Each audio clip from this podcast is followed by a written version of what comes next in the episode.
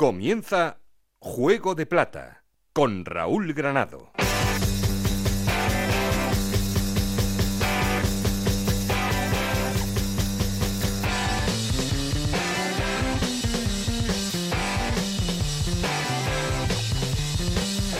¿Qué tal? Muy buenas, bienvenidos a Juego de Plata, el podcast de 1 a 0 en el que os contamos todo lo que pasa en Segunda División.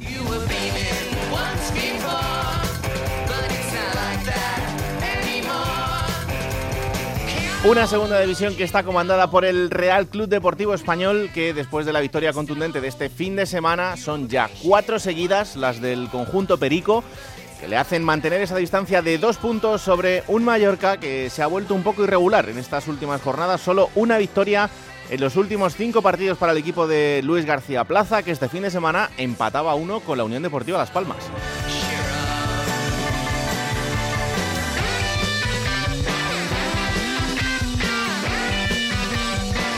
Almería, Leganés, Sporting de Gijón y Rayo Vallecano son los equipos que están en esa zona de playoff de ascenso, son los que se la están jugando para intentar llegar alguno al ascenso directo y otros para no perder, por ejemplo, esa sexta posición, como en el caso del Rayo, porque Girona, Ponferradina y, por qué no también Málaga, están intentando quitarle la sexta plaza.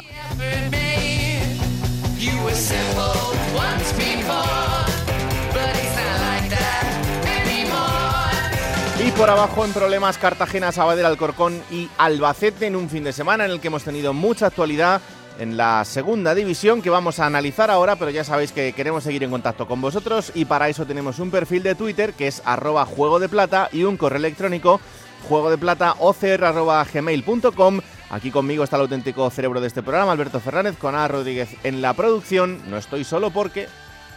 Esto es Juego de Plata el podcast de Onda Cero en el que te contamos todo lo que pasa en Segunda División.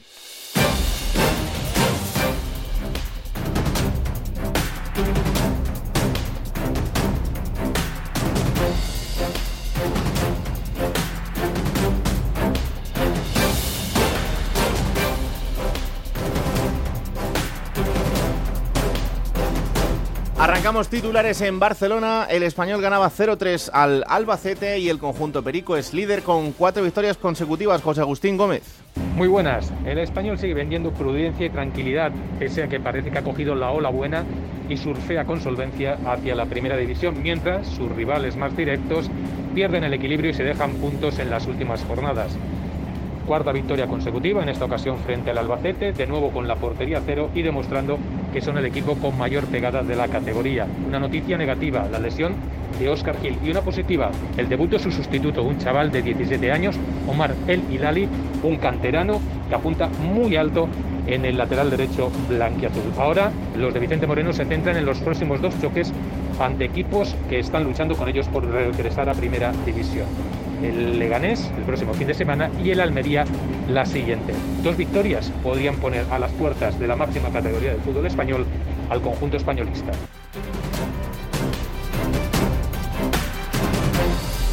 Nos bajamos del tren del español para irnos hasta Onda Cero en Almería, donde el conjunto andaluz caía este fin de semana, eso sí, eh, prácticamente en el último minuto con el Rayo Vallecano, Juan Antonio Manzano. La derrota de la Unión Deportiva Almería ante el Rayo Vallecano ha sido un duro golpe para el conjunto de José Gómez, eh, que ha visto cómo se alejan sus eh, rivales directos en la lucha por el ascenso. Siete puntos con respecto al español, al líder, cinco con respecto al Mallorca, hacen que el cuadro almeriense necesite obligatoriamente la victoria en el próximo encuentro ante el Real Zaragoza y esperar algún tropiezo para volver a engancharse en esa pelea por la parte alta de la tabla. Otros que han cogido el tren son eh, los del conjunto Giruní, porque el Girona, con otra victoria más, es la gran alternativa para saltar esa sexta posición. Tres victorias en los últimos cinco partidos. Dani Rubert.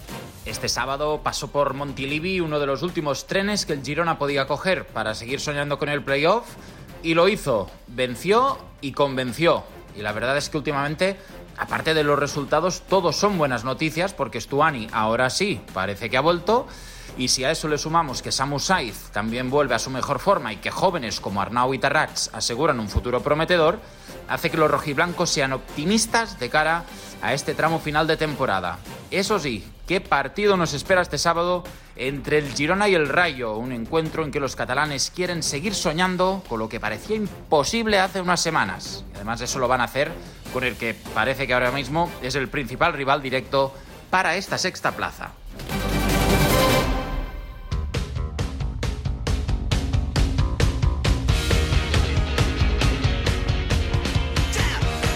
Pues vamos allá, vamos a poner en orden los resultados y la clasificación después de esta jornada número 33. Hola Ana Rodríguez, ¿qué tal? Muy buenas. Muy buenas Raúl, pues esta jornada 33 en segunda división que comenzaba con la victoria del Rayo Vallecano 0-1 ante la Almería, 1-0 ganaba el Logroñés al Tenerife, 3-1 la victoria del Girona ante la Ponferradina, 1-0 ganaba el Castellón al Oviedo, 1-2 la remontada del Mirandés ante el Sporting de Gijón, 0-3 la victoria del Español ante el Albacete, 2-1 ganaba el Leganés al Sabadell, 0-1 victoria del Málaga ante el Lugo, empate a 1 entre Las Palmas y Mallorca, 2-1 ganaba el Cartagena al Alcorcón y 0-1 la victoria del Zaragoza ante el Fuenlabrada. Con estos resultados el español es líder con 67 puntos, segundo el Mallorca con 65, los dos en puestos de ascenso directo, el Almería con 60 puntos, Leganés 57, Sporting de Gijón 56 y Rayo Vallecano 52 eh, puntos jugarían los playoffs por el ascenso. Séptimo es el Girona con 49 puntos, octavo la Ponferradina con 48, noveno el Málaga con 45 puntos, décimo el Mirandés con 44, que son los mismos puntos que tiene Las Palmas, décimo segundo es el Fuenlabrada con 42 puntos, décimo tercero el Tenerife con 41, décimo cuarto el Oviedo con 39 puntos, décimo quinto el Zaragoza con 38, décimo sexto el Castellón con 36 puntos, que son los mismos puntos que tienen el Lugo y el Logroñés, y en puestos de descenso Cartagena 34 puntos, Sabadell 32, Alcorcón también con 32 puntos y Albacete con 29 puntos. Tiene Anita todavía la voz tocada porque ayer, ayer, tuvo que celebrar. Eh, hubo que gritar. Claro, claro. Hubo que gritar como zapater. Qué imagen, ¿eh? Puf. Qué imagen. Es tremendo cómo está el capitán. Bueno, la del sufrimiento de, de mucha gente que a partir de ahora, porque quedan nueve jornadas para el final, vamos a ver en, en muchos sitios de mucha gente que, que, siente muy dentro su equipo y, y, en este caso la de Alberto Zapater, eh, después de la victoria del Zaragoza, dándose una carrera de, de 30 metros para irse a por Cristian Álvarez y por celebrarlo. Cristian Álvarez, no voy a meter presión, pero voy a estar muy atenta al plata de esta semana. Cuidado, ¿eh? Así, sin meter presión. Empezamos bien. Gracias, Anita. Ahora. Hola, subdirector, ¿qué tal? Muy buenas. Muy buenas. A ver, esos cuatro... Ana sabe algo. Sí, ¿no? Vaya no, por Dios. No, no, no. Pero, pero yo, eh, Cristian Álvarez, evidentemente, yo lo he escogido como uno de los nombres Normal. para tener en cuenta la jornada. No Claro. solo porque para el penalti, sino porque tiene dos o tres paradas muy importantes que a la postre le dan un triunfo al Zaragoza, ¿no? Que estaba sufriendo. El Zaragoza tiene la Almería el próximo día, ¿eh? Sí. En la Romareda. Sí, sí, cuidado sí, ese, sí. Cuidado ese partido, cuidado ese partido. Pero déjala disfrutar un poquito de, de la victoria y ya habrá tiempo de pensar en lo que pasa con, con el Almería. Pero bueno, a ver, cuéntame esos cuatro nombres tuyos de la jornada. Cristian Álvarez 1, sin lugar a dudas, repito, porque fue mm, pieza capital en, en el triunfo del Real Zaragoza. Otro portero, Rubén Miño. Ganó la Unión Deportiva Logroñés 12 jornadas después, que se dice pronto. Evidentemente los focos van para Iñaki Sáenz, que es el hombre que Sí. en el gol primero provoca el córner y después marca el tanto, pero para mí Rubén Miño es el que sostiene al equipo cuando más estaba sufriendo, cuando más apretaba el Tenerife, hace paradas fundamentales, por ejemplo le hace dos buenísimas a Gio Zarfino y también parte importante en el triunfo del Logroñés 12 jornadas después, ¿no? Escojo a Gese porque eh, el, pe- el peso que ha tenido sobre él tras su fichaje, creo que mucha gente tiene las expectativas del GC que ha competido en Europa, en equipos en, en la Premier League, en el PSG, en el Real Madrid, pero eh, hay que tener en cuenta que es un fichaje que hace la Unión Deportiva Las Palmas muy barato, prácticamente a coste cero, y que el rendimiento que está dando, si tenemos los ojos vendados y vemos que es un futbolista nuevo, sin nombre, Hmm. Realmente está jugando bien. Entonces Sí, yo creo que eso es sí, lo que hay que tener en cuenta para, para GC en esta Unión Deportiva Las Palmas, porque es que si no, nunca vamos a ver crecer a GC, ¿no? Entonces yo creo que hay que tomar esa perspectiva. El otro día hace una gran jugada en el gol de Araujo para empatar nada menos que contra el Mallorca, por eso cojo también a, a GC Rodríguez. Y el último, Raúl, mm, Cristo González, porque... Bueno, va a ser protagonista Sí. ¿eh? en el día de hoy, pero no es por eso, pero es que es también un futbolista que eh, en los momentos donde había dudas del Sporting de Gijón el otro día, él saca las garras, se saca una asistencia magnífica de la manga en el, en el primer gol del Mirandés y hace muy buen partido, ¿no? Y por eso también cojo a, a Cristo. Y una asistencia que es de esas de muchos quilates. Pero bueno, luego, como dice Alberto, eh, será protagonista hoy en el programa Cristo González. Pero eso sí, no será el, único. Vámonos hasta la redacción de Radio Estadio para conocer el ranking de Alberto Collado en esa colaboración que tenemos entre ambos programas para elegir a los mejores jugadores de la categoría. A ver qué cuatro nombres ha elegido esta semana Alberto. Hola Alberto, ¿qué tal? Muy buenas. ¿Qué tal compañeros? Muy buenas. Bueno, vamos a elegir una semana más a los mejores de la jornada en Segunda División. Esta semana me quedo con Cristo González, con el futbolista del Mirandés, por esa asistencia de tacón preciosa, asistiendo a Moja Etzarfani en el inicio de la remontada del Mirandés en el Molinón. La verdad es que es la asistencia de la jornada. Samu Saiz del Girona, otro de los destacados, también por su asistencia y por su gol ante la Ponferradina. Eh, eso sí, antes de lesionarse, porque se lesionó justo en el golpeo del gol. Partido muy completo del eh, futbolista del conjunto catalán. Igual que el de Raúl de Tomás, el eh, partido del delantero madrileño que anotaba un doblete ante el colista, ante el Albacete, pero ahí está, sumando goles en lo que va de temporada. Y por último, me voy a quedar, y no por ello menos importante, me voy a quedar con el portero de la jornada, con Cristian Álvarez, con el guardameta argentino del Zaragoza, porque paraba un penalti en ese partido en el que el Zaragoza se jugaba la vida en Fuenlabrada y al final acabó ganando su equipo precisamente desde el punto de penalti. Pero vital en ese primer penalti, eh, Cristian Álvarez adivinando la trayectoria del lanzamiento. Así que para mí los mejores de la jornada, Cristo González, Samu Saiz, Raúl de Tomás y Cristian Álvarez. No son malos, ¿eh? No son malos ninguno de los que ha elegido Collado esta semana, pero es que hay grandísimos jugadores y estos han sido cruciales. Este y te digo una cosa, yo no he incluido a Bebé porque le incluí hace poco, pero podía haber estado ahí perfectamente, ¿eh? Hombre, hay que decir que fue decisivo, eh, tuvo suerte, también hay que decirlo, en ese Pero hay que tirar desde ahí, ¿eh? hay que tirar y hay que pegarla. Tuvo suerte en el golpeo porque le da a un futbolista del, la Almería eh, y eso hace que desvíe la trayectoria y sea gol. Pero la verdad es que mm, desde que ha vuelto de esa grave lesión, Bebé está siendo absolutamente fundamental para el Rayo Vallecano. Creo que son tres goles ya los que, los que suma. Y desde luego que si sigue a este ritmo va a ser un jugador importante porque es un jugador desequilibrante, es un jugador que tiene un golpeo espectacular y por tanto para el Rayo pues es una gran noticia en este en este tramo de la temporada tenerle a este nivel. Pero hay bueno. Que, hay que decir, Raúl, por cierto, hablando del Rayo Vallecano, el único equipo que ha ganado en casa del primero, en casa del segundo y en casa del tercero. Ganó al Español allí, al Mallorca allí y el otro día en la Almería en el Juegos del Mediterráneo. Algo muy difícil. Si fuese un poquito más fiable el equipo, en casa también, pues eh, probablemente no tendría que estar mirando tanto como para cubrirse esta posición y sí para estar un poquito más arriba. Pero bueno, todavía tiene margen como para arreglarlo, no ya yo creo para llegar al ascenso directo, pero sí para estar un poco más tranquilo en esa zona de, playoff de ascenso. Bueno, lo primero que vamos a hacer es visitar Mallorca. Eh, no solo lo quiere hacer Jürgen Klopp, también nosotros queremos darnos una vuelta por Mallorca y saludar a nuestro compañero Paco Muñoz. Hola Paco, ¿qué tal? Muy buenas. ¿Qué tal? Muy buenas. Os aconsejo que en cuanto se pueda viajar eh, lo hagáis. Oh. Es una maravilla. Esta isla, las islas en general, ¿eh? porque la gente se va muy al Caribe y yo digo, iros a Formentera, iros a Mallorca, iros a Menorca, es tremendo. O sea, es, algo espectacular y con el tiempo que tenemos ahora mismo ya casi veraniego. Mm. Y con el equipo que sigue en ascenso directo, 23 jornadas en ascenso directo, creo que tiene mucho mérito, aunque nuevamente desaprovechó una oportunidad de distanciarse a siete puntos de la Almería, como sucedió hace unas semanas que también tuvo ese momento, pero bueno, está a cinco y queda una jornada menos. A ver, este fin de semana empataba uno con la Unión Deportiva Las Palmas y se puede entender como un pinchazo porque, eh, como tú dices, después también es verdad que viendo la, derrota de la Almería, pues tenía la opción de despegarse un poquito más.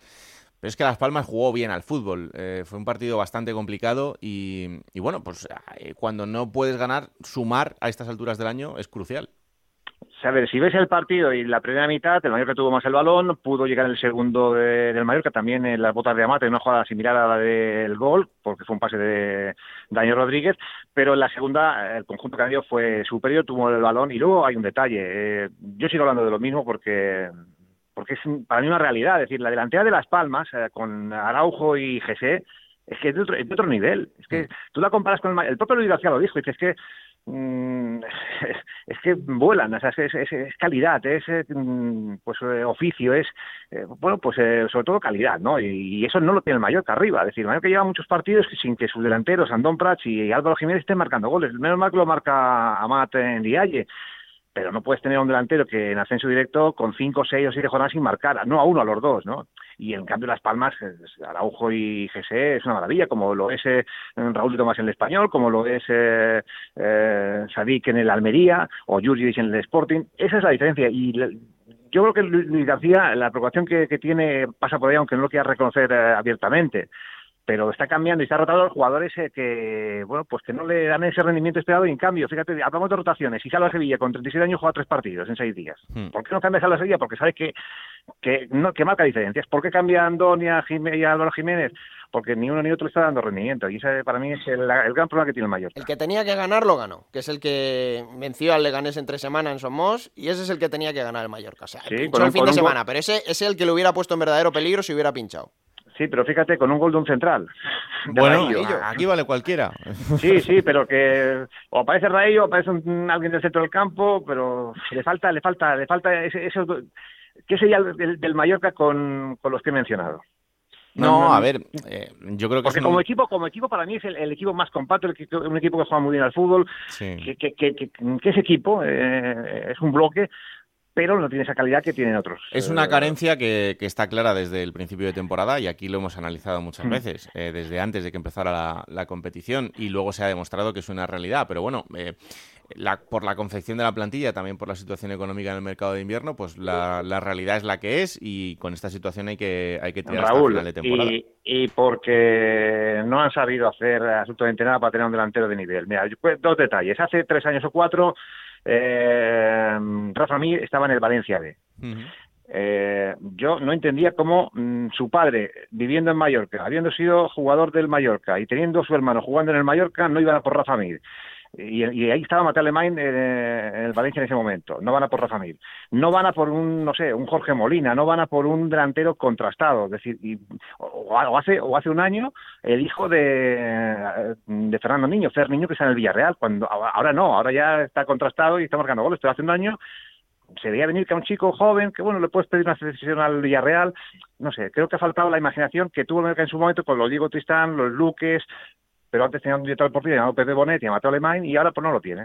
No, y te voy a decir una cosa, eh, se me ocurre otro nombre más en esa lista de, gente que conoce el Mallorca y que siente el Mallorca, Adrián Dalmau, un chaval otro. que salió de allí, que está demostrando lo que vale como delantero y que evidentemente ahora eh, sacarle sería complicado, pero que si le hubieran dado confianza hace un poquito de tiempo, encantadísimo habría vuelto a, su casa. Lo que pasa que lo que pasa que Adrián Dalmau estuvo en el Mallorca hace creo que recordar tres temporadas y, no fructificó. Eh, luego en el fútbol hay muchos detalles. Eh, yo recuerdo a Moreno jugando con el Mallorca. Mm. Se le veía un buen jugador, pero evidentemente no es el Gerard Moreno de hoy. No, no, está claro que luego son, son momentos y, se tienen que dar muchas circunstancias para que de repente el jugador explote y le salga todo bien. Pero bueno.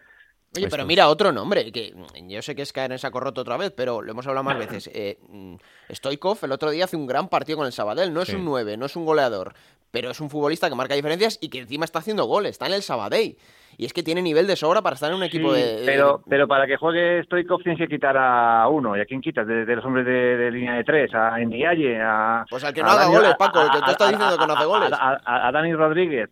Yo creo que el problema, eh, o sea, insisto, eh, para mí es el, el único problema que tiene este mayor, la única carencia así importante, tiene otros porque todo es mejorable, es el 9. Si este equipo se hubiese resuelto con un 9 de garantías, ya estaría en primera división. Mm. Oye, hay una cosa absolutamente crucial, aunque luego puede pasar lo que sea, pero desde ahora y hasta el final de las 42 jornadas, el Mallorca no tiene ningún enfrentamiento con ninguno de los seis primeros equipos de, de la clasificación. Sí, pero eso no te garantiza bueno, nada. Eh, ya, ¿Mm? pero... no, dice el Tisol Fuenlabrada. O sea... Sí, no, pero vamos a ver, Paco, si está claro que eh, la categoría nos está demostrando que los partidos hay que jugarlos, pero, hombre, a priori mm, es mejor. La jornada, que, si, si el Merca le gana al Lugo, mm, da otro paso, porque luego la siguiente jornada que juega en Castellón, de puntuar o ganar, Almería o Español van a perder puntos, porque hay enfrentamiento entre ellos. Está claro que si, que, que se van ganando, los números saldrán. Y con 23 jornadas en ascenso directo, lo normal es que el Mallorca y el Español estén en primera.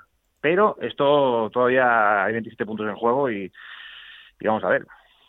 Bueno, pues eh, queda mucho todavía, eso es verdad. Si no, fíjate, el, fútbol es tan grande que va al Sporting, no tiene un partido en casa, llega al Mirandés y le gana, pues a partir de ahí los números no, no son matemáticas. No, no, no, no son matemáticas. al matemático le tengo al otro lado del teléfono, porque verás tú ahora a Gancedo, pero bueno, la semana que viene hablamos, Paco.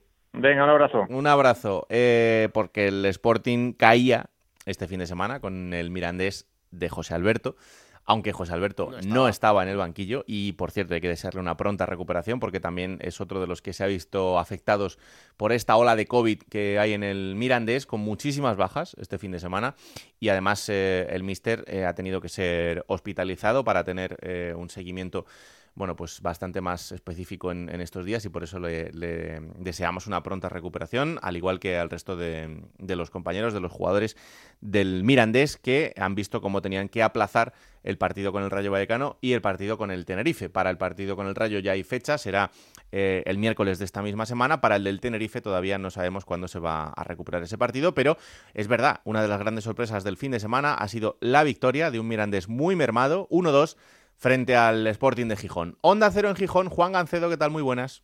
Hola compañeros, ¿qué tal? Los veo muy encendidos con el debate de los delanteros. No sé por qué. Hombre, porque dice Paco Muñoz que no tienen delanteros.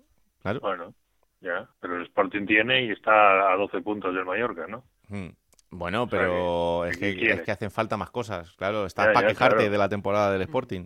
Sí, sí, hace falta más cosas, ya lo sé yo, claro. Hace falta una plantilla como esa. Claro, si quisieras tener nueve puntos más. Y aún pues, así no les vale, fíjate tú. Hombre, porque la gente se queja de lo que no tiene. ¿Qué le vamos a hacer? Se me ha olvidado, no he, no he coincidido con Paco para poder decírselo, pero el Granada que asciende hace dos temporadas no tiene un nueve puro. No tiene un 9 puro, juega con la tercera línea. Estaba Puerta, estaba Pozo, gente de los de atrás que son los que hacían goles. Pero no, no es necesario tener un 9 y un delantero que te haga goles para ascender. Hombre, si lo tienes mejor. Si lo tienes mejor, claro. pero es lo que dice Juan, no si es que tiene 12 puntos más que el, equipo que tiene el Pichichi. Pero es que no sabes que lo que está haciendo es desviarnos para que no hablemos del Sporting, que ya nos está llevando a hablar del Mallorca para no hablar del partido. Es que no puede ser. Yo creo que Juan se alegraría porque de perder unos puntos que vayan para el equipo de José Alberto, hombre, mejor, sí, ¿no? Sí, sí, yo creo que sí. Yo creo que por ahí se alegra bastante, sí, sí, sí. no, no, no me alegro por ningún lado, vamos. para nada, vamos. A ver. me alegraré de que pierda el Sporting, vaya los puntos para quien vaya. Vamos a, vamos a dejarnos de historias. Que mm, el, partido se le atascó, eso es así. Pero es verdad que, que el Sporting puso de su parte para que se le pusiera todo en contra. Sí, yo creo que pecó de, confianza, más allá de que a David no le guste reconocerlo, pero vamos, era un partido en el que parecía que venía el matadero el Mirandés con todo problemas, habían entrenado desde el jueves nada más, con muy poquita gente, sin entrenador, vamos, el Sporting se confió seguro, eh, como se han confiado otros equipos durante, durante la temporada y les ha costado puntos. Lo que pasa es que lo que más rabia da es que sin hacer nada se adelantó en el marcador, y luego no supo por lo menos mantener ese resultado. No es que le pidieras un gran partido de fútbol, eh, pero ya que eh, haciendo las cosas tan regular eh, se adelanta, pues, pues, pues sí que luego fue un palo la remontada del Mirandés, pero fue un triunfo totalmente justo al Mirandés. A mí me, me encantó el equipo burgalés, o sea, no es que haya ganado por suerte, ni muchísimo menos, y todas jugadas magníficas. Bueno, la segunda es un poco suerte, porque es un mal despeje de valiente, pero hay que estar ahí forzando forzando el error y, ganó con justicia. El primer equipo que gana en el Molinón esta temporada, el equipo que venía más tocado. Fíjate tú lo que es el fútbol, ¿sí? Sí, sí, absolutamente. Eh, ¿Cómo viste a Jurjevic después de ese periplo internacional? Pues muy apático, pero bueno, a él y a Manu García, más que apático, cansados. Eh, un par de jugadas donde ni siquiera intenta llegar a la pelota eh, y son al principio del partido los dos yo creo que llegaron muy muy muy justos, ¿eh? entre que juegan tres partidos, en el caso de Jurevich fue titular en los tres, eh, el último el martes, eh, llega a Asturias con el viaje largo desde Montenegro, tiene que estar al margen por el tema de la burbuja COVID y, y, prácticamente cuando, cuando se da cuenta está en el campo, así que bueno, se le excusa el mal partido a él, a Manu García y ya no se le excusa tanto a los demás. Lo que pasa que lo que hemos hablado muchas veces esta temporada, cuando el Sporting hace lo que sabe hacer, pues pues trata de tú a tú a cualquiera. Fíjate tú, ganó en Vallecas, sí, sufrió 20 minutos en la primera parte, pero en la segunda apenas sufrió nada. Pero cuando no hace las cosas bien y cuando muestra sus carencias, muestra, muestra demasiadas. Hmm. A mí lo que me preocupa del Sporting, que cuando tiene el día malo se le nota muchísimo que le faltan muchas cosas. Y eso, en un partido de liga, bueno, pues es un tropezón y se arregla, pero en un partido decisivo de playoff es un problema muy gordo. Y como, como haga un partido así en playoff, pues le puede pasar lo que le pasó cuando jugó el playoff la última vez, con Baraja. En tres minutos se le va a la basura ya todo. Cuando encajó tres goles en Valladolid ya era ya prácticamente imposible remontar. O sea que tiene que ser muy consciente de las virtudes y, y sobre todo también saber que cuando tiene defectos, vamos, le gana el Mirandés y le gana cualquiera. El otro día le ha ganado cualquier equipo de la categoría. Lo siguiente para el Sporting es el Tenerife y mm, esto te lo digo absolutamente en serio. Lo siguiente es el derby en el Molinón contra el Oviedo. Estoy más tranquilo. Estoy más tranquilo porque la traca ya la hemos quemado este sábado. Yo veía que íbamos directos al, al Despeñaperros con el derby, porque sí, porque eran muchas jornadas sin perder y vistas en casa y, tenía todas las papeletas y lo único positivo del partido del otro día. No, pero que ya te has, eh, pegado el castañazo y eso no quiere decir que no te lo vuelvas a pegar, pero mm. bueno, ya no es lo mismo. ya no es que te rompe la racha el Oviedo. Es un momento en el que mm, eh, quizá esos tres puntos y se me entienda bien, puedan ser poco trascendentales en ese, en ese mismo momento, quiero decir que si hay un empate o si hay una derrota, pues mm, bueno, no será algo especialmente grave, pero luego el Sporting tiene dos partidos fuera, contra Zaragoza y Leganés, eh, con lo cual entrar ahí en Barrena puede ser puede ser importante, ¿no? En este tramo final de la temporada, porque el, sí, pero no ves a los de, a los de abajo que venga lanzado nadie. no, no, no, no, eso, está claro y que. Pero no ves a un equipo que viene como vino aquella vez, acuérdate, final de temporada de Valladolid, que llegó como un cañón y se metió en playoff y luego subió como un tiro no ves que ninguno venga apretando, con lo cual yo creo que el Sporting no debería tener mayores problemas por Bueno, yo del Girona mm, del Girona no me fío mucho, ¿eh? Creo que el Girona eh, a pesar de que durante la temporada que tiene, se, han esforzado potencial para hacerlo, sí, pero no lo está demostrando. Se han ¿eh? esforzado en demostrar que, que, no quieren meterse ahí, pero eh, es verdad que en este tramo de, de ahora pues estamos viendo otra versión del Girona, estamos viendo sobre todo a un Estuani que está bastante mejor y que si él está bien, pues el equipo tiene tiene un plus y un Mirandés que ahora ahora va a jugar con algo a su favor y es que tiene dos partidos eh, aplazados. El del Rayo lo va a jugar ya, pero el del Tenerife todavía no se sabe cuándo. Y ojito porque si consigue sumar seis, se pone con 50. O sea que parece que, lo hemos olvidado un poco, pero el, Mirandés sigue teniendo esas opciones. Eh, yo creo que son los dos equipos que van a poder optar a quitarle esa sexta plaza al, al Rayo, al Sporting, no por nada, sino porque son los que están ahí ahora, o incluso el Leganés que tiene un puntito más, pero que es verdad que tiene un poco más de, distancia. Eh, bueno, vamos a ver. Raúl, pero se ve distinto cuando estás ahí con esa ventaja sí, sí, sí, cuando estás por debajo intentando llegar. Lo digo porque el Sporting precisamente en los últimos años ha estado por debajo intentando llegar y parecía que era el turmaleta que imposible. Sí, pero también te ganabas dos partidos, pero es que tenías que ganar cinco y, para, y cuando te acercabas tienes que seguir ganando y seguir ganando y seguir ganando ya sin parar. Pero es verdad que, cuando estás arriba... El plus de la ilusión te lo da. Y, y, el que está con la ventaja y empieza a perder, que es a lo que yo me refiero, eh, empiezas a ponerte nervioso. Y dices, sí, tengo un margen, pero ojo, cuidado que voy perdiendo el colchón, eh, espérate que este sigue ganando. Pero tienen que perder muchos, ¿eh? Con que ganen uno de cada tres o cuatro les da, ¿eh? Sí, sí, sí, tiene pinta, tiene pinta, desde luego. O sea que, bueno, yo no digo que esté hecho, ni muchísimo menos, y menos en el caso del Sporting, que te digo que cuando, cuando se le notan las cadencias se le notan demasiado. Mm. Pero vamos, mm, sería un sorpresón. Pues sería un sorpresón que el Sporting y otros, bueno, y el Rayo también, no, no, fueran los quinto y sexto, sexto y quinto, vamos, no, no lo veo, no lo veo, no, no veo a los demás llegando, pero bueno, cosas más raras se han visto. Desde luego el derby, para el que va a ser, como la cosa siga así, eh, el agua al cuello, va a ser para el Oviedo. Sí, están también empeñándose en muy tranquilín, pero, sí, sí, sí, pero ayer se puso el Zaragoza a un punto y resulta que el Zaragoza está, el Zaragoza está muerto de miedo porque va a bajar y está a un punto del Oviedo. Y en Oviedo dicen que, bueno, que tienen que hacer las cosas muy mal para meterse en el lío. Bueno, bueno son maneras de verlo. Bueno, claro. Tampoco pasa nada. Oye, que, eres muy mayor, ¿eh? Diez años ya del partidazo del Sporting en el Bernabéu. Sí, señor. Esto, esto está pasando muy rápido. Bueno, cuando fue el partidazo allí no era tan mayor.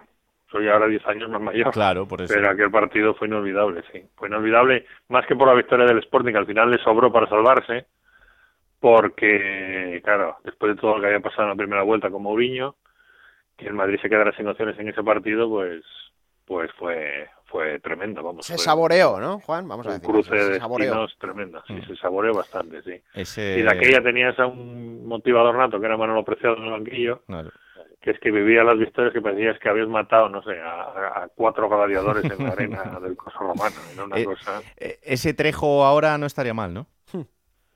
Trejo no estaba, ¿no? Yo creo que no estaba. En, el ese Sporting. partido, ¿no?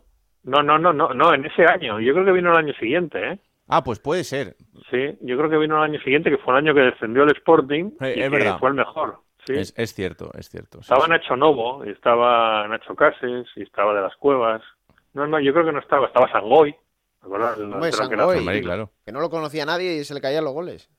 Sí, sí. No, pues Trejo no. Trejo yo creo que vino el año siguiente. Se pagó un millón de euros por él. Tienes razón. Estoy hablando de memoria ahora. Igual me estoy equivocado, pero juraría que no. No, no, sí, sí, porque... sí, sí, sí, sí, sí. A ver si el Desde mayor, luego a ver jugar si el mayor es Raúl, que no se acuerda. No, perdona, aquí el- es verdad que el más pequeño eres tú, pero que Gancedo a mí me saca unos cuantos años también hay que Bueno, te pases, no te pases, unos unos cuantos, vamos. Unos cuantos. unos Bueno, cuantos. eh, se pueden contar con los dedos de una mano, quizá. Mm, tengo Bueno, dudas, ¿sí? tengo dudas, ¿eh? No, pues no las tengas. Tengo no dudas, Las tengas. no sé. Eh, Que el color del pelo no tiene nada que ver. Ya, ya, ya, ya. Eh, ya. Con, con no echar cosas raras a él. eh, Eso es. No, no, no. Aquí vamos a tener que empezar a sacar los DNIs. No sé, yo creo que con una mano no, no son suficientes, pero bueno, no pasa nada. Hala, un abrazo fuerte. Abrazo para los dos. Chao, chao. Vamos hasta Castellón, porque el conjunto de Castellón, la verdad es que está en ese camino también por evitar los puestos de descenso. Eh, este fin de semana ganaba precisamente al Oviedo, como decía Juan. Son dos victorias consecutivas, ahora mismo el equipo es decimosexto, y por qué no soñar con que puede conseguirse esa salvación. Compañero Mitzokut, ¿qué tal? Muy buenas. ¿Qué tal, Raúl, Alberto? ¿Cómo va todo? Hombre, yo creo que con seis puntos la cosa se ve de otra manera, aunque queda mucho todavía. Sí, además es la primera vez que el Castellón encadena dos victorias esta temporada. Ah, Había tenido opciones de hacerlo en la primera vuelta, no lo consiguió y ese fue uno de los lastres que, que tuvo el equipo porque mm, recordar que en la primera vuelta llegó a encadenar seis derrotas eh, que situaron al equipo en zona de descenso cuando estaba en una zona muy tranquila en la tabla clasificatoria y le costaba, ¿no? Le costaba ganar partidos y le costaba sobre todo mantener la portería cero. Todo ha cambiado desde la llegada de Juan Carlos Garrido, aunque no fue un cambio inmediato, porque al principio le costó al equipo amoldarse a, a ese cambio de estilo radical que ha impuesto el eh, actual técnico del Club Deportivo Castellón, porque con Cano el Castellón jugaba un fútbol pues muy combinativo, de jugar el eh, balón desde atrás, jugado, y con Garrido el fútbol es muy directo. Eh, el Castellón cometía muchísimos errores defensivos en partidos que estaba controlando bien, que dominaba y, y en los que era superior y acababa arruinándolos con, con fallos muy groseros. Con, eh, con Garrido eso ha cambiado, aunque no ha cambiado de inmediato, porque al principio seguía cometiéndolos, pero yo creo que el punto de inflexión fue el partido ante la Unión Deportiva Las Palmas, después de encadenar con Garrido tres derrotas consecutivas, la última ante el Girona. Llegó ese partido ante Las Palmas, el Castellón lo ganó por cuatro tantos a cero y desde entonces el equipo albinegro ha jugado siete partidos, ha ganado cuatro, ha empatado dos y ha perdido uno solo, el partido que perdió ante el español y de estar a cuatro puntos de la permanencia en una situación muy, muy complicada. El Castellón ahora está con dos puntos de margen, no lo tiene todo hecho, ni muchísimo menos, no tiene eh, opción a un respiro eh, todavía, pero sí que ve las cosas de otra forma y sobre todo las sensaciones son muy distintas a las de hace un par de meses. Mm, eh, sobre todo hay tres en- enfrentamientos que van a ser absolutamente clave, eh, porque el calendario del Castellón no es especialmente sencillo en, en lo que queda de, de temporada, pero sí es verdad que el siguiente contra el Alcorcón, eh, después Logroñés y después Cartagena, eh, son tres partidos que si, si quieren salvarse, pues hay que ganar sí o sí. Sí, sí, son tres partidos fundamentales para el Club Deportivo Castellón, esos rivales directos, ese golaveraje, porque la zona baja de la tabla está muy comprimida, los equipos están eh, a muy poca distancia los unos de los otros y al final yo creo que el golaveraje puede eh, tener una incidencia directa en alguno de los puestos de descenso, si no en varios, ¿no? En, en ese sentido yo creo que esos partidos son importantes. El próximo ante el Alcorcón, un Alcorcón que es de los pocos equipos eh, mm, rivales directos que, que ha conseguido ganar el Club Deportivo Castellón esta temporada, porque, porque al Castellón por lo general le, han- le ha ido bien ¿no? Ante estos equipos, ante los rivales directos, pero no ante el Alcorcón, que ganó en Castalia por dos tantos eh, a cero y, bueno, va a ser un partido en el que difícilmente el Castellón va a ganar el golaveraje, pero sí que le vendría bien sumar algo y, mantener esa dinámica para, para seguir esa escalada y confirmarse como equipo de segunda división la próxima temporada. Pues muy atentos estaremos y, desde luego que el de este fin de semana es un partidazo para los dos, para el Alcorcón y para el Castellón. El Alcorcón para intentar eh, volver a engancharse a esa zona un poquito más de, estar peleando por, por, salir, porque es verdad que la derrota de este fin de semana pues eh, ha, hecho, ha hecho daño. Eh, tiene margen todavía porque son 32 puntos los que tiene, está a 4 de la salvación, pero de perder este fin de semana lo tendrá más complicado. Y el Castellón, pues que tiene esa oportunidad para eliminar a otro, a otro rival directo. Gracias, Omid, un abrazo. Gracias, compañeros. Hasta luego. Y vamos por último a otro sitio donde también lo están pasando mal, aquí un poquito peor, porque el Cartagena es el equipo que ocupa la primera posición de descenso a Segunda División B. Este fin de semana ganaban 2-1 precisamente al Alcorcón y también están en ese camino por intentar salir de ahí. Compañero Victorio de Aro, ¿qué tal? Muy buenas. ¿Qué tal, Raúl? Muy buenas. Cogiendo oxígeno aquí en Cartagena. ¿eh? Eso es, eso es, porque era necesario, después de una racha también importante sin ganar, eh, volver a sumar de, tres en tres y también un poco por las, por las sensaciones, ¿no? Porque el equipo, eh, sobre todo la primera parte, yo creo que funcionó bastante mejor que el Alcorcón. Es verdad que en la segunda, mm. pues acaba teniendo alguna ocasión más clara el, el Alcorcón, que tiene un par de ocasiones que podrían haber sido el, el gol del empate, pero, pero se vio un buen partido del Cartagena. Pues es que he escuchado a Mit y al Cartagena le ha pasado todo lo contrario. Contra los rivales directos, el Cartagena no ha sabido dar la cara.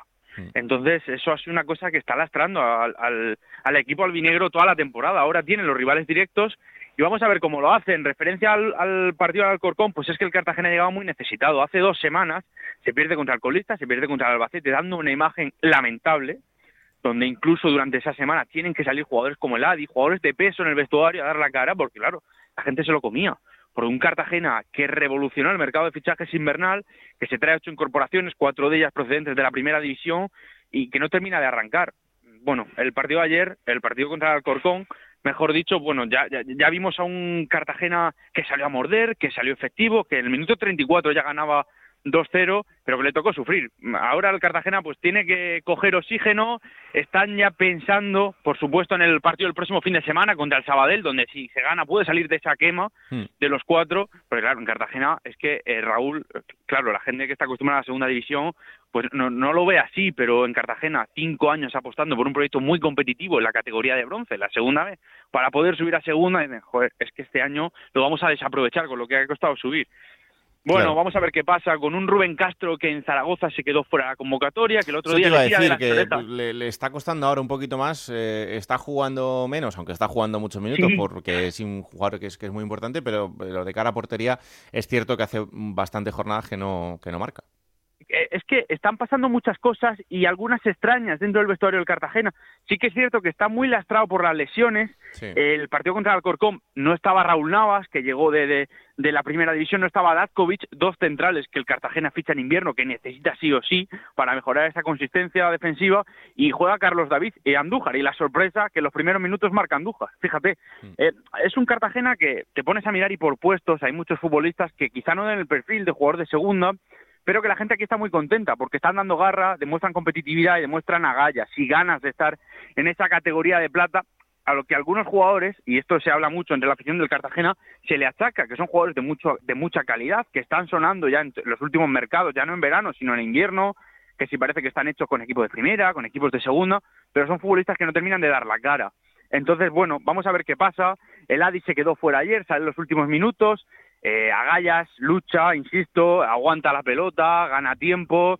Sé que es un Cartagena que, que, va a depender de, que va, a estar hasta, hasta el último final. Hablabas de lo que queda, hablabas de los rivales directos y en el Cartagena pues están cuentas, están cuentas porque en las últimas cuatro jornadas se enfrentan ni nada más ni nada menos que al Almería y al Girona, que son dos equipos de la parte alta. Entonces, claro, tienes que llegar con el trabajo hecho al final, porque como tengas que depender de sacar algún punto, o bien en Montilivi, o bien contra la Almería, pues apaga y vámonos. Esa, es la sintonía que se tiene aquí en Cartagena, que, insisto, saben que es una final el partido el próximo fin de semana en Sabadell. ¿eh? Poquito a poco, lo, lo primero es eh, ganar esa final frente al Sabadell, claro. Eh, y a partir de ahí, pues oye, ya, ya veremos qué pasa. Victorio, muchas gracias, un abrazo. Gracias amigos, un saludo. Chao, chao. Vamos a por los protagonistas, que son dos. El primero de ellos es el portero titular, en este momento, porque hay que decirlo así, del Club Deportivo Leganés, Asier Riesgo. Hola Asier, ¿qué tal? Muy buenas. Hola, muy buenas. ¿Cómo estás? Bien, bien. Bueno, Arrancando, arrancando una semana importante después de una victoria que, que siempre se encara con una sonrisa en la cara, ¿no? Sí, sí, porque veníamos, bueno, en Almería empatamos a última hora y en Mallorca, pues bueno, esperábamos ganar el partido, al final eh, perdimos y bueno, eh, hemos acabado la semana por lo menos ganando y, bueno, eh, siempre, siempre sería mejor ganando la cosa. Mm, otra victoria de estas que mm, es una demostración más de que en la categoría cualquier rival te hace partidos muy complicados, porque el Sabadell está peleando por abajo, pero es verdad que vosotros marcasteis muy pronto y que incluso luego se anulan otro gol que, podría haber sido el, el 3-0, pero, pero al final se aprieta en la segunda parte y todos los equipos te pelean los partidos. Sí, sí, yo creo que, metimos, hicimos una primera parte muy buena, metimos eh, 2-0 y creo que el 3-0 también era legal, pero bueno, nos, lo anularon. Y luego, pues ya sabes, al final nos, nos marcaron el gol, nos, nos terminaron apretando y, ellos tenían necesidad de, puntos y al final, bueno, se volcaron y bueno, eh, por suerte conseguimos mantener el resultado y llevarnos los tres puntos. Eh, tres puntos, como tú decías, eh, la verdad que cruciales en, en, esa, persecución ¿no? que, tenéis activa tanto el, Almería como vosotros detrás de, Mallorca y el Español. La puntuación está siendo enorme en este tramo final de, la temporada y, yo creo que si seguimos en este ritmo vamos a ver unos puntos al final de, temporada, bueno, pues casi de récord. Pero es que eh, esta pelea entre los cuatro yo creo que tiene pinta de que va a ser así muy hasta el final. ¿eh? Sí, sí, de eso, de eso se trata. Estamos intentando acercarnos lo máximo posible. Eh, tuvimos una oportunidad muy buena en Mallorca para, para ponernos prácticamente a cuatro para, para bueno, y, ganar ese coraveraje. Pero bueno, estamos intentando apurar hasta el final y es la verdad que ahora mismo no está nada fácil porque nos sacan bastantes puntos, creo que son 7, 8 puntos y, bueno, pues no, es, no, es, nada fácil remontar remontar eso, pero pero bueno, eh, es nuestra idea, nuestra idea es intentar seguir creciendo, intentar meternos ahí arriba y apretar hasta el final por, por si podemos entrar en ascenso directo y si no llegar lo mejor posible para el playoff. Hmm, eh, decía el míster el otro día que hay que ser realistas y que el, el objetivo mm, del ascenso directo ahora pasa un poco más a, a ser ese playoff, pero, pero oye, eh, con lo que queda por delante eh, hay muchos puntos, pues, lo que se ha puesto muy de moda últimamente, ¿no? El, partido a partido. Sí, sí, así es. Y trataremos de, apurar al máximo y sobre todo por, por, por confianza nuestra también, intentar ir, ir sacando los partidos adelante, que, que, como bien has dicho, es muy difícil cada partido sacarlo adelante, pues, pues cuesta mucho como, como ayer y antes de ayer y al final bueno eh, intentaremos seguir en esa línea e intentar sacar los tres puntos pues pues partido a partido no em, lo siguiente es el español. Eh, pues otro partidazo. Sí sí sabemos va a ser un partido muy complicado contra un rival que, que bueno pues en los últimos partidos eh, está muy por encima del rival está sacando los partidos con mucha solvencia y bueno vamos a intentaremos ir a jugar de tú a tú y intentar sacar los tres puntos para, para, como bien has dicho, acercarnos lo máximo posible arriba. Hmm. Eh, no sé cómo estás viviendo tú ahora estos partidos. Desde hace tres eh, estás en la portería y eso para ti es, es una grandísima noticia, evidentemente, pero eh, ¿está siendo complicada esta, esta temporada o mm, quizá te está llegando ahora todo ese, ese fruto del, del trabajo de todos los meses anteriores? Bueno, tenemos una gran competencia, ¿no? En la plantilla, la verdad que tenemos una competencia eh, en todas las posiciones. Eh, bueno, pues al final se está variando mucho, el equipo va cambiando y, bueno, tenemos mucha competencia, ¿no? Eso, eso es bueno porque al final genera competitividad y creo que, bueno, nos hace mejorar a todos. Y, bueno, ahora me está tocando jugar, eh, bueno, intentar ayudar, ¿no? Yo sí, desde que llegué siempre lo dije, ¿no? Que, que bueno, mi, mi tocara donde me tocara, pues iba a intentar aportar lo máximo posible. Hasta ahora me ha tocado estar pues eh, hasta tres partidos en el banquillo, he intentado ayudar en todo lo que he podido, entrenar al máximo para, para bueno, pues para ayudar en todo lo que pueda y ahora pues pues por suerte pues me está tocando participar y me está tocando jugar y, intentar ayudar para, para sumar y para, para, conseguir los objetivos comunes que, que al final es lo más importante. Claro, hombre, a nadie se le escapa la, la trascendencia que ha tenido el Pichu Cuellar en los últimos años en, el Leganés.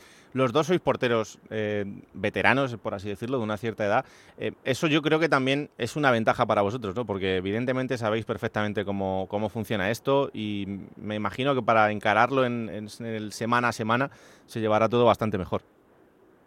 Sí, sí, a ver, los dos hemos pasado por todo tipo de situaciones, ¿no? Al final, cuando llevas tantos años, eh, has pasado todo tipo de situaciones, sabes, sabemos la, la bueno, pues la, la competencia como es y, y que sabemos que, bueno, cuando no toca jugar, pues no es fácil, pero, pero bueno, con, con la edad eh, se asimila mejor o que, bueno, por lo menos sabes no lo que lo que es no y bueno al final es una competencia sana como te he dicho al final nos toca sumar lo importante es el equipo y bueno toque el que le toque jugar pues eh, intentar dar el máximo para para conseguir los objetivos comunes. Claro. Em, oye, Asier, ¿y, tú cómo llevaste el cambio de entrenador? Porque, eh, bueno, tú a Martí le conocías evidentemente mucho de, la etapa en, en Girona y, y ahora con, con, la llegada de Asier Garitano, en, eh, no sé cómo has vivido ese, ese cambio ¿Y qué os ha aportado también eh, Asir?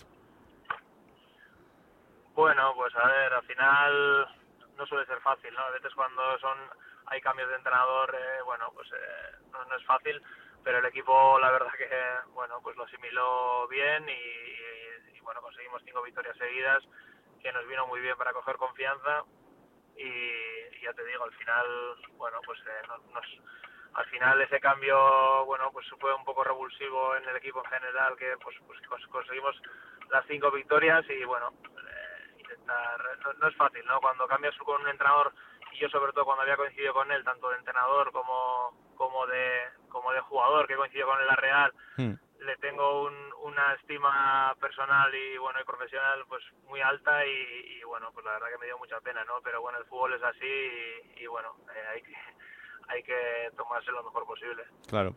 Oye, para un niño que salió de la cantera de la Real eh, esta semana, aunque ahora ya eh, estés a muchos kilómetros, eh, habrá sido especial también, ¿no? Sí, sí, la verdad que sí. La verdad que después de tantos años que, que bueno, pues se lleva sin ganar un título y que parecía tan difícil, sobre todo hace unos años cuando el, Barça y Madrid lo ganaron, bueno, y todos estos años que han estado ganando todo parecía tan difícil, no tan tan lejos y, bueno, pues eh, se haya presentado esta oportunidad. Eh, pues, la Real durante estos últimos años que, que, está haciendo las cosas tan tan bien, pues pues la verdad que es un premio y me alegro un montón, ¿no? Al final es el sueño que hemos tenido todos desde desde que hemos estado en la cantera, sobre todo los que hemos estado dentro y hemos hemos vivido eso, que ha sido como un sueño, pues se ha, hecho un poco realidad. Hmm. ¿Cómo lo viviste? ¿Pasaste muchos nervios? Bueno, lo viví en casa y bueno, la verdad que fue muy emocionante y, bueno, pues son cosas son cosas que, te acordarás para siempre, ¿no? Claro. No, afortunadamente también, eh, luego se ha hablado mucho después del partido del, del ejemplo que, dieron los dos equipos y en este caso también Atleti de Bilbao en, la derrota, ¿no? Con, todos los gestos después de ese partido.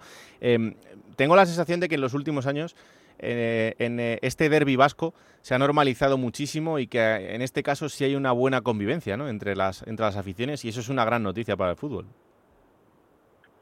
Sí, a ver, yo creo que siempre ha habido buena convivencia, ¿no? Yo por lo menos siempre lo he vivido así he jugado derbis en la cantera y, cuando he jugado también, bueno, pues con el primer equipo los derbis se han vivido con mucha con mucha pasión pero con mucho respeto y con mucha con mucha deportividad siempre o sea siempre han sido derbis eh, en el campo muy intensos pero fueran siempre muy bueno pues al final muy familiares y se ha vivido muy cerca y se han vivido muy bien ¿no? Hmm.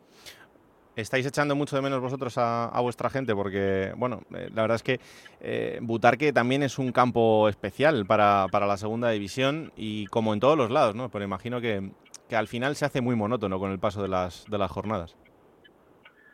Sí, sí, es una, es una pena, pero, pero es que es difícil acostumbrarse ¿no? a jugar sin gente y bueno, nos ha tocado así, es así un año y el año pasado también el final fue complicado y la verdad que es una pena, pero bueno, esperemos que, que la vacuna, ¿no? Parece que... Hmm que ya se está poniendo y esperemos que, no sé si, si podrá ser, pero acabar el año, pues, pues acabar con gente sería, sería bonito, ¿no?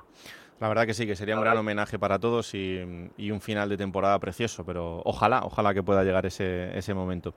Así era un placer, eh, muchísima suerte en lo que queda por delante y estaremos muy pendientes de este Club Deportivo Leganés. Mil gracias. Vale, gracias a vosotros. Y, es que en este momento Alberto eh, está jugando, lo está haciendo muy bien y ¿por qué no pensar que pueda estar ahí hasta final de temporada? Bueno, se le preguntaba a Garitano el otro día eh, si tenía decidido que así riesgo va a ser ya de aquí a final de temporada su portero titular. Él decía que él va a considerar por momentos el, portero que más en forma esté eh, para utilizarlo. Es verdad que Cuellar ha sido titular indiscutible, estuvo lesionado y jugó Diego Conde, pero así riesgo no había debutado. Y ahora mismo, hombre, es un portero con experiencia y de sobra conocido, con garantías para poder afrontar una portería titular en segunda división, ¿no? Vamos a ver.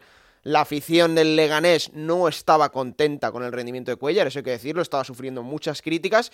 Y esto de algún modo yo creo que también ha sido inteligente Garitano con eso, ha intentado templar las aguas y que toda la afición esté con su equipo, ¿no? Si tiene un escollo que es el portero, pues habrá que cambiarlo y además estando dando muy buen rendimiento así riesgo. Claro que sí.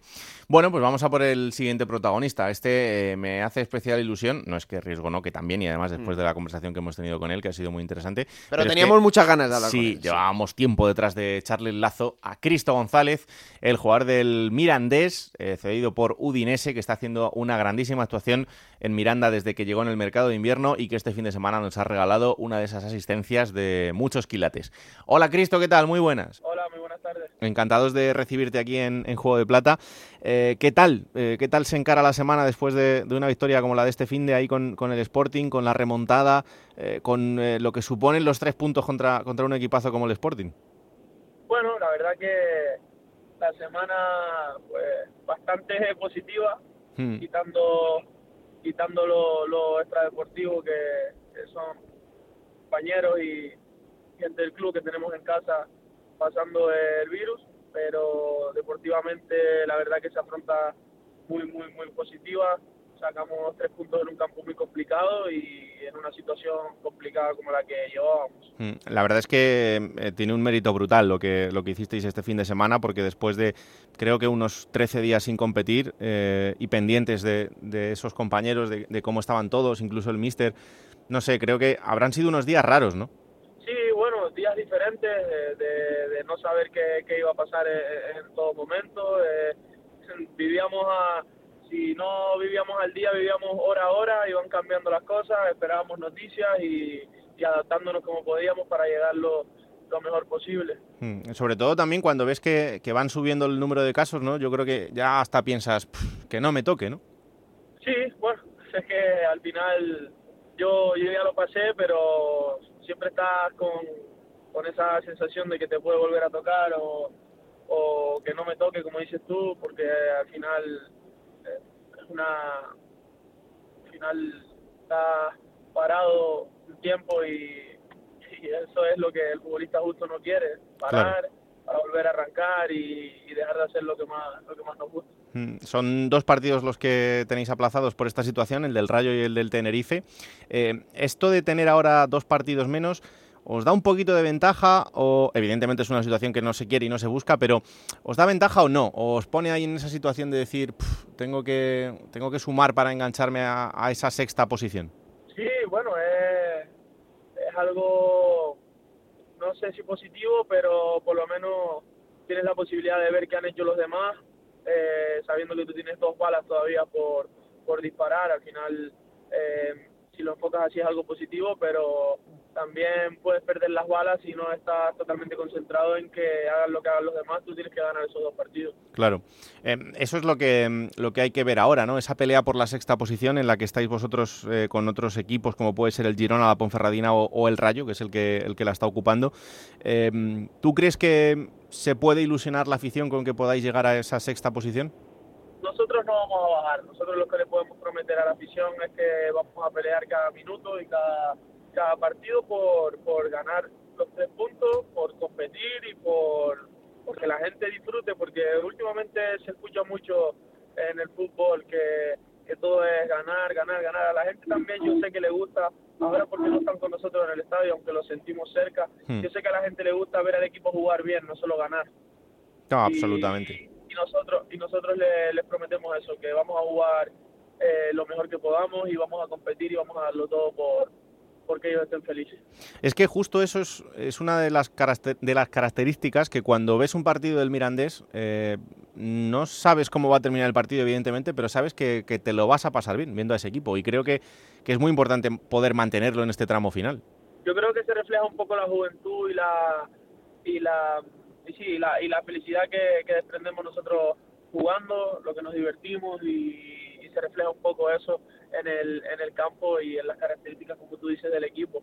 Por eso te digo que no solo no solo somos un equipo que compite, que también, sino que, que juega bien y, y a la gente pues le gusta que le gusta el fútbol, nos gusta le gusta verlo. ¿no? Y si luego además eh, haces asistencias como la que hiciste el otro día, pues la gente se divierte más todavía. Los del Sporting no tanto, ¿eh? pero para la gente que le gusta el fútbol, madre mía, eh, es de muchos quilates esa asistencia. ¿eh?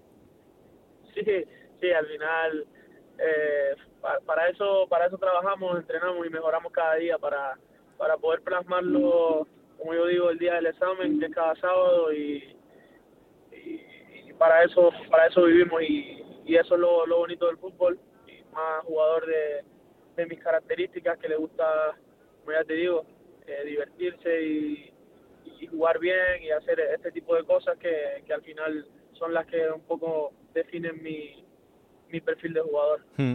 Eh, tú llegaste en, en el mercado de invierno a, a Miranda de Ebro, al Mirandés. ¿Qué has encontrado allí para, para sentirte tan a gusto y sobre todo para que el aficionado te vea disfrutar tanto en el campo?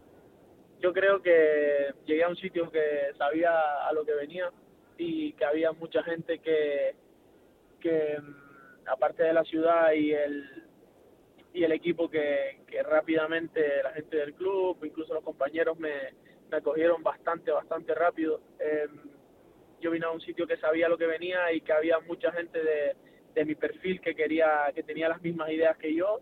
Em, imagino que individuales y colectivas y eso pues conecta rápido y me pude me pude meter en, en dinámica rápido y, y- y ese fue el acierto. Claro. Hombre, eh, para Uro de Santa Cruz de Tenerife, no sé si eh, Miranda de Ebro se le hace un poco extraño no ver tanto el sol, pero por lo demás no es mala ciudad. Veces me, me levanto un poco a buscar el mar, pero no lo encuentro. Y ya, ya, y, y lo del sol también, también se nota que, que hace mucho más frío, ahí el clima es más, más templado, es más tranquilo, aquí tiene muchos altibajos, pero bueno, yo ya cuatro años viviendo fuera y, y se nota, ya, ya estoy un poco, poco más adaptado, antes lo pasaba peor. ¿Te acostumbras a, a estar lejos de la isla o, o siempre te queda ahí un poquito de nostalgia? No, no, no, te ha sido un secreto. El eh, las personas de, de Canarias nunca se podrán adaptar ni acostumbrar a vivir fuera de allí. Claro. Nosotros, nosotros estamos hechos para un hábitat y es ese. Eh, oye, Cristo, para alguien como yo que le gusta tanto el fútbol de cantera, eh, evidentemente te llevamos siguiendo muchos años, ¿no? Porque siempre has estado en, en el disparadero de, de todos eh, los que vemos eh, a grandes equipos y, al final tú has estado en un transatlántico como es la, cantera del, del Real Madrid. Eh, ahora que tienes 23 años, ¿te da la sensación de que todo en los últimos años ha pasado muy rápido en, en tu carrera? Sí, a veces me da la sensación de que los momentos que vivimos los futbolistas no se disfrutan lo, lo suficiente porque pasan demasiado rápido, porque estás pendiente a eh, o estás muy presionado por hacer las cosas bien que no disfrutas realmente lo que está pasando a tu alrededor y, y eso es algo que me he dado cuenta con, con el tiempo. Al final eh, nos preocupamos eh, siempre por, o por el pasado, por lo que no hiciste, o por el futuro, por lo que harás, y descuidamos el presente, que es lo que, lo que realmente importa, y, y esa, esa, esa es la definición que, que te podría hacer yo en cuanto a tu pregunta. Claro, eh, del niño ese que, que debuta con el primer equipo, con, con Solari de entrenador, que incluso llega a marcar un gol, que, que ve ahí el día a día de los entrenamientos, de ese niño que, que queda en el día de hoy en lo futbolístico. ¿Qué queda? ¿Que Sí. se te cortó? Sí, ¿de qué te sirvió todo ese aprendizaje con estando con los mejores y que tú digas hoy en día, joder, pues de aquello yo hoy eh, soy mejor jugador por esto? Sí, yo, yo aprendí que, que solo eh, que hacían falta muchas más cosas que, que la calidad técnica, que, que un poco hacía falta otro tipo de cosas, tácticas, eh, mejorar muchas en, mucha, en muchos aspectos para, para llegar a ser un jugador muy completo y un jugador de élite. Y yo me llevaría esa, esa enseñanza, me llevaría, no, me la llevé y, yo creo que me quedaría de todas las que aprendí, que era el día a día de estar con los mejores, yo me quedaría con eso. Hmm. Eh, después ha llegado ese, ese fichaje por Udinese con un contrato muy largo, que son cinco temporadas. Eh, ¿Ha habido momentos en los que has dicho, joder, pues igual no sé si he hecho bien eh, fichando por Udinese por, por todo lo que ha venido después, ¿no? Por las cesiones, porque a lo mejor tú en ese momento lo que querías era quedarte allí, jugar allí. Sí, bueno, em, uno nunca sabe dónde está la suerte y todo pasa por algo, digo yo. Hmm. Eh, yo no me arrepiento de haber firmado por Udinese, al final es mi club y, y tengo este y cuatro años más allí que estoy seguro que, que iremos siempre de la mano y que todo que todo pasa por algo, como te digo, y que nunca sabe dónde está la suerte. Que seguir peleando, trabajando y, y, ya te digo, no tocar la puerta, sino tirarla abajo. Hmm. Eh, esta es la última que te hago de jaleos porque eh, la prensa mexicana es muy pesada. Y de repente, hace dos días, en todos los medios de México, el titular es Solari quiere a Cristo González para el América. Y entonces, eh, desde allí incluso nos llaman aquí a medios de comunicación españoles para preguntarnos por ti. Entonces, oye, ya que te tengo aquí, ¿a ti alguien te ha dicho algo? ¿Tú eso cómo lo ves? bueno, no, no directamente, pero no sé, puede, puede, puede ser, no sé, la verdad que directamente no, no lo sé. Hmm. Yo sé que, que al míster le gustó, que me lo demostró, me dio la confianza de debutar en el primer equipo del Madrid. Sé que, que le va muy bien, muy bien allí. Sí. Eh, a veces lo sigo porque tengo un muy buen amigo a mí allí que es Álvaro Fidalgo. Alvarito, sí. Hablamos con él hace muy poco, sí, sí. La verdad es que allí está triunfando un montón, ¿eh? Sí, sí, sí, sí. Yo hablo bastante con él. No, sí es verdad que directamente no me ha dicho nada. Em, pero queda eso, que yo sé que el míster le gusta, el míster confía en mí, ya me lo demostró, pero ahora mismo no, no estoy pensando en, en el próximo año, la verdad. La verdad que quedan 11 partidos en el Mirandés y como te digo, la, tenemos que reventar. Metemos al Mirandés en playoff y luego ya pues pensamos en el, en el sol mexicano, que cuidado, ¿eh? allí sol sí vas a encontrar. sí, sí. Ahí, ahí sol, sí, pero también es más lejos para buscarlo. es verdad, eso es verdad. Oye, la última que te hago y no tiene nada que ver con el fútbol. Explícame, em, si lo sabes, porque igual has perdido la cuenta, ¿cuántos tatuajes tienes y cuál es el que mayor significado tiene para ti? Tengo bastantes, tengo... Date cuenta que de cintura para arriba lo tengo todo ya. Sí, sí, sí. No, no te sé decir cuánto exactamente porque al final va por va por partes, no, no por no, de forma individual. Claro, es eh, la, la, la espalda, la espalda, los dos brazos. Eh, y sí, todo el torso y el cuello, lo tengo todo. Ahí estamos.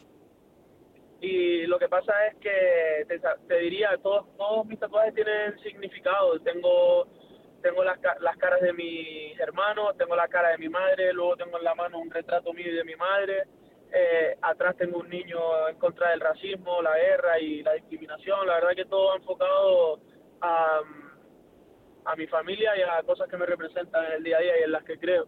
Qué bueno.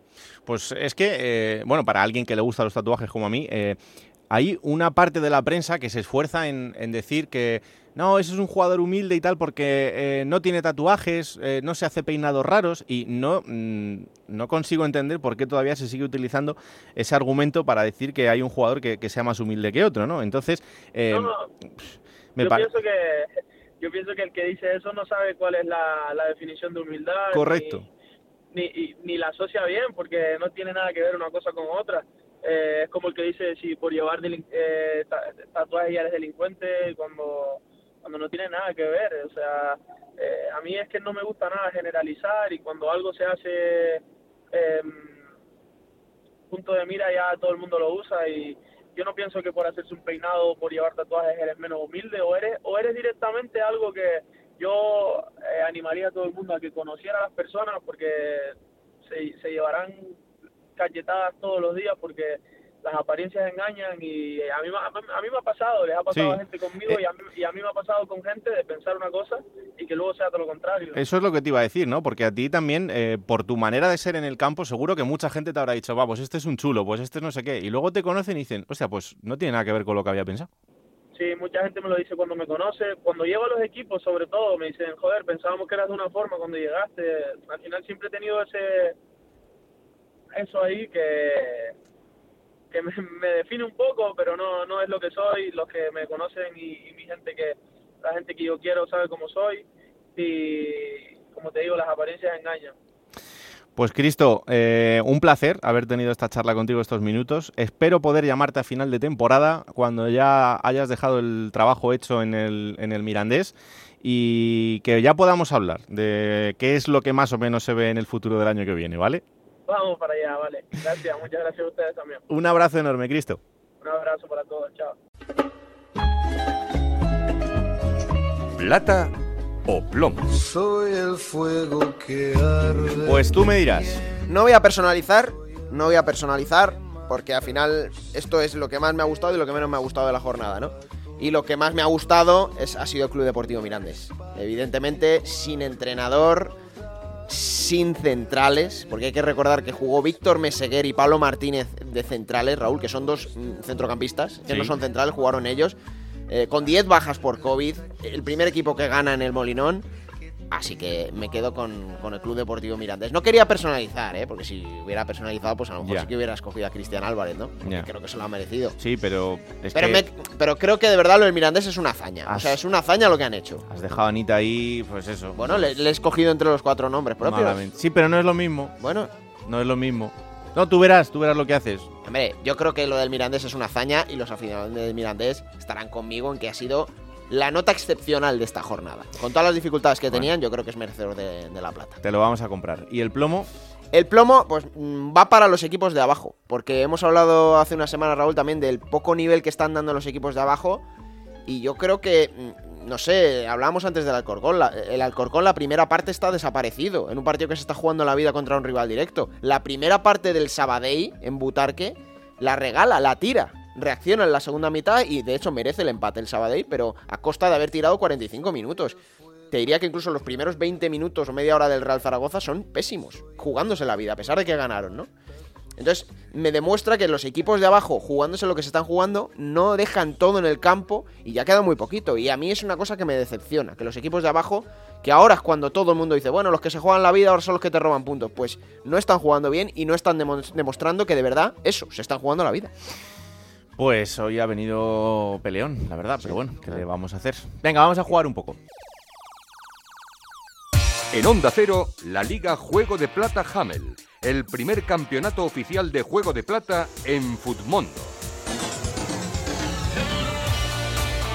Y como siempre, lo primero es irnos hasta la redacción de Fondo Segunda para que Dani Soriano nos cuente lo mejor y lo peor del fin de semana en Futmundo. Hola Dani, ¿qué tal? Muy buenas. Muy buenas chicos, ¿qué tal? Aquí tenéis a servidor una semana más para comentaros lo mejor y lo peor de la Liga Smartbank en Futmundo. En esta ocasión, jornada número 23. Pero bueno, no me quiero enrollar mucho más y vamos con lo importante, con los jugadores, que para mi alegría el mejor de la jornada es Sabin Merino, el delantero del Club Deportivo Leganés, que cosechó 16 puntos en esa victoria por 3 a 2 frente al Lugo. Doblete del ex del Athletic Club de Bilbao para acercar o al menos dejar en disputa al Leganés de esos puestos de ascenso directo. Ahora sí, le damos la vuelta a la moneda y nos vamos con lo peor de la jornada, que son los menos 8 puntos de Aitor García en ese empate del Sporting de Gijón frente al Cartagena. Salió en la segunda parte el onubense, pero apenas pudo disputar 20 minutos, ya que tras un comentario que le hizo a un asistente de López Toca, acabó expulsado en el minuto 79, dejando al Sporting sin sumar 3 puntos en su casa. Ya sabéis, como siempre, nos podéis dejar en Twitter arroba juego de plata vuestro mejor y vuestro peor futbolista de la jornada número 23 de la Liga Smartbank. Hasta aquí puedo leer. Nos vemos la semana que viene con más jugadores y con más Full Mundo. Chao, chao. Gracias, Alao. Un abrazo. Eh, a ver, 48 puntos he hecho. El virus, el virus FIFA me ataca un poquito. Pero bueno, estamos ahí. A ver, ¿qué? 43 puntos. Vaya. Vaya. Muy mal, muy mal. Mal, o sea, la mal, peor mal, jornada en muchos meses. Paupérrima. Claro, he, he dejado a Jurjevic en el banquillo. Nah. Porque yo le cambié, claro, por el, duro, el virus FIFA. Tenía Claro. a Don Prats y me ha dado un puntito. Sí, nada, nada. Lamentable, es que no puedo rescatar nada de este equipo. Sí lo puede hacer el hombre que ha ganado la jornada, Pichorras, ¿eh? 102 puntos. Eh, yo creo que Pichorras ganó alguna jornada también ¿Sí? hace al principio de la temporada. de Qué hecho. bonito. Porque me suena mucho. 102 puntazos, claro, él tiene sobre todo a Samu Saiz, 17 puntos, y a Calero, central del español, que le, ha dado- le ha dado 16, ¿no? Entonces es normal que haya ganado, pero está muy lejos aún de Lupa Cup, que sigue ahí inamovible con 2.547 puntos en esta Liga Mundo Juego de Plata y que sigue comandando con Javier Blanco Díez. Así que para pillarles, ya sabes, hay que ponerse las pilas y jugar bien. Qué barbaridad. Venga, vamos a seguir jugando en este tramo final de la temporada. ¿Quién te ha dicho que no puedes jugar a ser entrenador de la Liga 1-2-3? Con Juego de Plata, Futmundo y Hamel tienes la oportunidad. No pierdas más tiempo. Únete a la Liga Juego de Plata Hamel y juega con nosotros. Y momento ahora para coger esa máquina del tiempo que pilota Pablo Llanos para traernos los mejores momentos de los equipos de la categoría. Esta semana ha elegido el Albacete.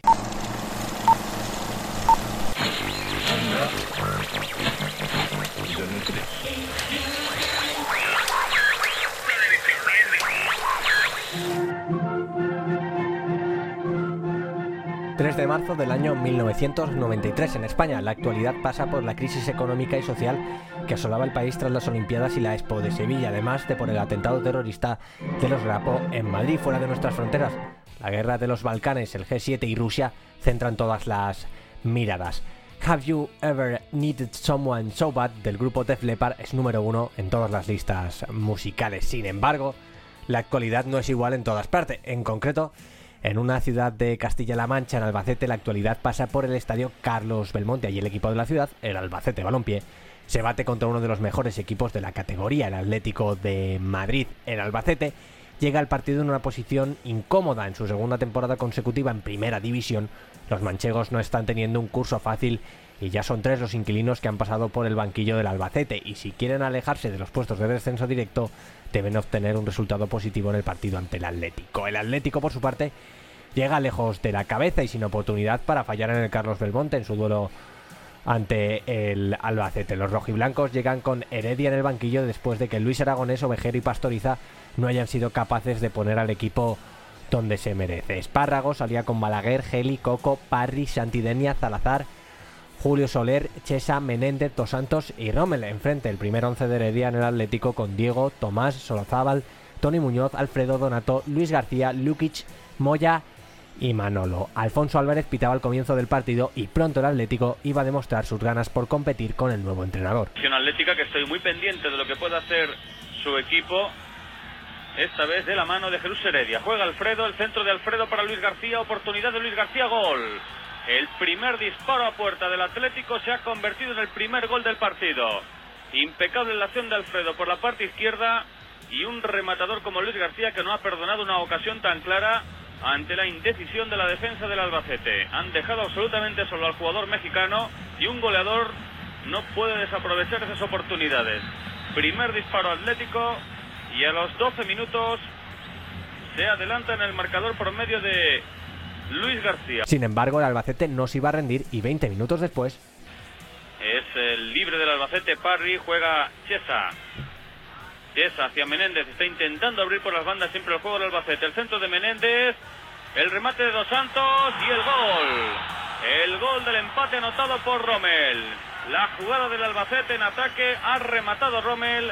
El gol del empate para el Albacete a los 22 minutos de juego del primer tiempo. y Salazar cambiaría el partido. Pero sí que tenía más posibilidades de jugar con el balón.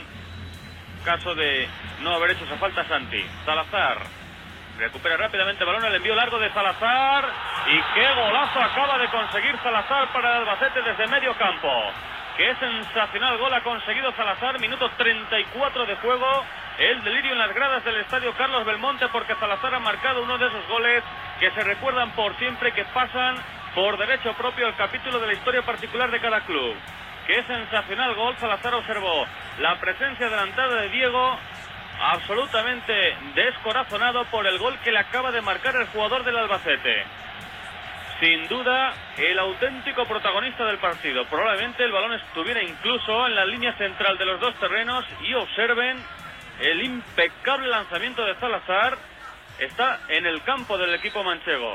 Está todavía en su propio campo. El envío de Salazar llega a tocar Diego, que retrasa su posición. Jugadas como esta valen sin duda alguna por todo un partido. El marcador no se movería más en todo el encuentro. El gol de Salazar pasaría a la historia y el Albacete jugaría una temporada más en primera división.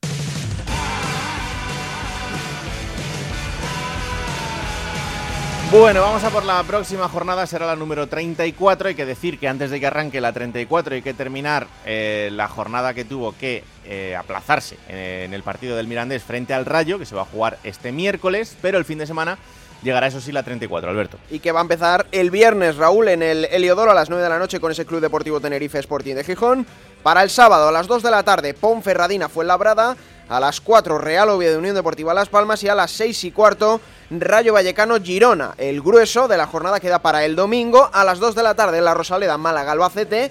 A las 4 de la tarde, Zaragoza Almería. A las 6 y cuarto, tres partidos: Mallorca Lugo, Mirandés Logroñés y Sabadell Cartagena. A las 9, el partidazo entre Español y Leganés. Y para el lunes, eso sí, queda un partido más en Santo Domingo a las 9 de la noche, Alcorcón Castellón.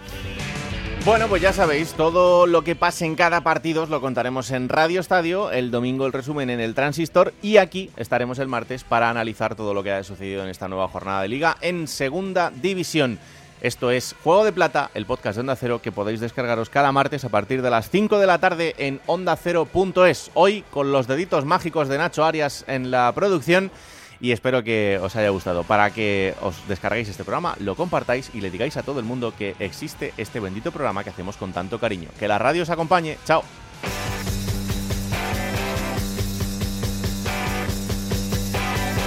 Raúl Granado, Alberto Fernández, Ana Rodríguez. Juego de Plata.